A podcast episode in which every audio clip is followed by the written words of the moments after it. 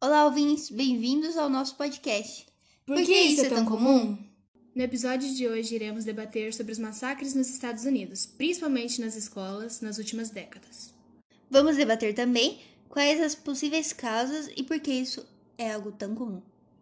Você deve conhecer o famoso massacre que teve alguns anos atrás, o massacre de Columbine. Ele ocorreu 20, em 20 de abril de 1999. Sim, aquele que teve vários mortos e feridos. Isso, teve 13 mortos, sendo deles 12 alunos e um professor, e teve mais 21 feridos. Nossa, e como o massacre terminou? Bom, o massacre terminou com o suicídio da dupla dos atiradores, depois que eles trocaram alguns tiros com os policiais. Mas pelo que eu sei, o plano deles envolvia bombas, alguma coisa assim, né? Sim, na verdade, o plano deles tinha envolvia duas bombas no estacionamento da escola, programadas para quando chegasse a polícia, as mídias, tipo os jornais, os bombeiros e as ambulâncias. Mas felizmente nenhuma das bombas explodiu, evitando assim um número quase muito maior, na verdade, de mortes. E depois desse massacre que marcou tantas famílias, as escolas estadunidenses ficaram cada vez mais rígidas e mais cautelosas. E mesmo assim, ainda corre muitas tentativas e massacres reais, vários atentados e tal. Isso se tornou algo tão comum e tão normalizado que os alunos deles têm até treinamentos para caso haja uma ameaça real.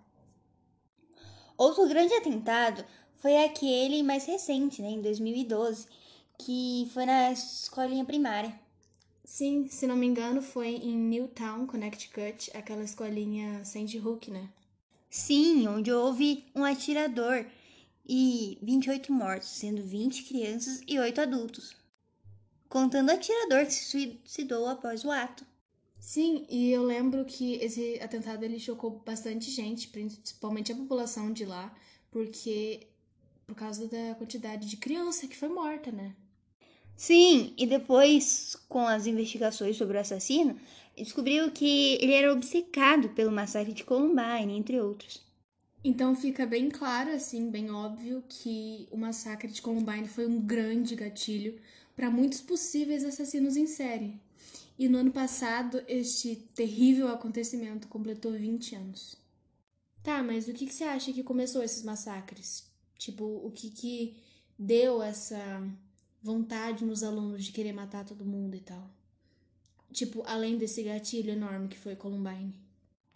Ah, eu acho que pode ser o bullying nas escolas, o armamento da população, a internet, é, gangues de ensino médio, depressivos em adolescentes, e até mesmo a influência de jogos violentos. Outra coisa que é bastante comum na adolescência são as críticas e os julgamentos. E isso pode ser um grande gatilho para muitos jovens, porque como a gente está com as personalidades ainda em crescimento, críticas não construtivas são levadas como ofensa, ferindo os egos e as autoestimas de muitas pessoas.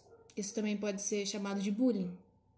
Eu acho que o bullying é a principal causa, né? Porque as críticas constantes e tal é algo realmente muito comum, mesmo que existam várias campanhas para conscientização é algo totalmente normalizado entre os jovens, infelizmente.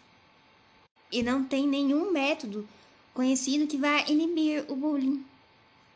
Infelizmente é praticamente impossível, mas algo que poderia tipo ajudar bastante seria ter mais psicólogos nas escolas, terapeutas, ensinando os alunos a lidarem com críticas e aprenderem a não se importar com opiniões alheias porque afinal sempre vai ter alguém projetando suas inseguranças em outras pessoas, vivendo na defensiva e atacando todo mundo. Eu não sei se você viu a notícia que saiu mês passado, que com a situação que a gente está vivendo, com a quarentena e tudo mais, foi declarado o primeiro mês de março sem tiroteios desde 2002. Mas também, com 328 milhões de habitantes, existem cerca de 393 milhões de armas.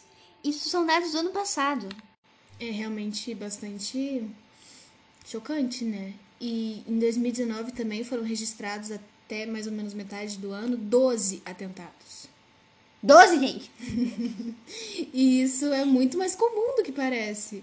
E, tipo, o governo não tomou nenhuma medida, não teve maior regulamentação sobre posse de arma, não teve nada. Eles não criaram novas leis. Em 10 anos, os Estados Unidos têm mais mortos em massacres do que em ataque terrorista. E o número de pessoas mortas em incidentes com arma de fogo entre 2001 e 2011 é mais de 40 vezes maior do que os de mortos em ataques terroristas.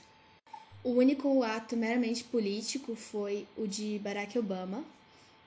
No segundo mandato dele, ele fez uma reunião com a mídia, se pronunciou dizendo para a mídia comparar o número de mortes por arma de fogo com o de mortes em ataques terroristas. E em 2012 foi divulgado que teve 11.101 mortos por acidentes com arma de fogo, acidentes e homicídios, e 17 por atentados terroristas. Eu sou Milena Junks. E eu sou Luísa Siqueira. E esse, esse foi, foi o debate, debate dessa semana, semana, pessoal.